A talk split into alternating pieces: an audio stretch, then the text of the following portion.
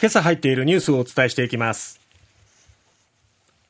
福岡県佐賀県大分県に線状降水帯発生情報。西日本から東日本の日本海側で大雨の恐れ。アメリカがクラスター弾供与を発表。NATO は一部反対。ウクライナ側は限定的使用を強調。バイデン大統領12日に対ロシア演説。同盟国との結束で将来像を示す。福島で福島第一原発の処理水放出8月開始が有力。設備面での準備整う。日韓首脳リトアニアで会談。原発処理水協議へ。まず大雨ですね。停滞する前線の影響で西日本から東日本の日本海側を中心に明日にかけて雷を伴った激しい雨や局地的に非常に激しい雨が降る見込みです。そして今非常に強く雨が降っている場所がこの九州北部ということになります。す、で、に今日福岡県、佐賀県、そして大分県に線状降水帯発生情報が発表されています。今も雷を伴って非常に激しい雨が降っていて、先ほど韓国気象台のホームページで日付変わって今日これまでの雨の降り方どれぐらい降ってるのかなってちょっと調べてみると、ざっと計算しただけでも、えー、福岡市、大堀のところにあります、はい、そのポイントでもすでにもう100ミリを超えています。佐賀県の唐津市でも、えー、これまでの日付変わって今日から、だからまあ6時間ぐらいですよね。はい、で、えー、唐津市でも100ミリを超えているという雨です。そして、この雨というのは、今日、昨日だけじゃなくて、これまでに降り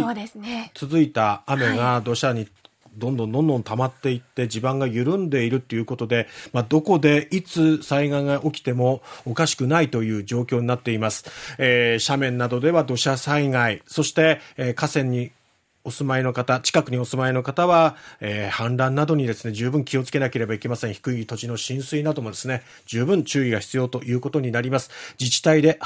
今、大雨に関する特別警報が発表されました。はい、今、たった今入りました大雨に関する特別警報。福岡県の朝倉市東峰村に大雨に関する特別警報が発表されています。えー、こちらはもうすでに災害が発生している可能性もあります。えー、今いる場所が安全であれば、その場に留まって命を守る行動をお願いします。今、避難を移動開始しても遅い場合があります。今いる場所で最優先の安全が確保できる場所に移動してください。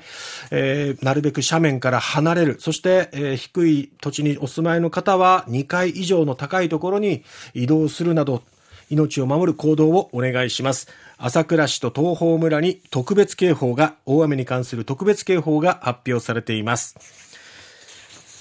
では、えー、続いてですけれども、はい、アメリカ政府がクラスター爆弾をウクライナへ供与すると発表したことに対し、イギリスのスナク首相は8日、供与に否定的な立場を示しました。えー、スナク首相は無差別に民間人を殺傷する恐れのあるクラスター爆弾について、イギリスは製造や使用を禁止する国際条約に加盟していると述べ、アメリカとの立場の違いを明確にしています。アメリカのバイデン大統領はリトアニアで今月11日から開かれる NATO 北大西洋条約機構の首脳会議に出席します。12日の閉幕後には演説する予定で、アメリカのサリバン大統領補佐官は、バイデン大統領がこの演説の中でロシアのウクライナ侵攻など現代の重要課題にアメリカが同盟国とともに対処するための力強い将来像を示すとしています。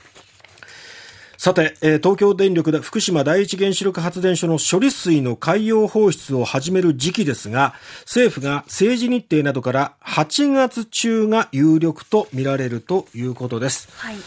えー、そして韓国大統領府はリトアニアで今月11日から開かれる NATO 北大西洋条約機構の首脳会談に合わせユン・ソンニョル大統領と岸田総理が首脳会談を行うと発表しています。この処理水の海洋放出についても協議し韓国側は国民の健康と安全を最優先するという立場を伝えるということです。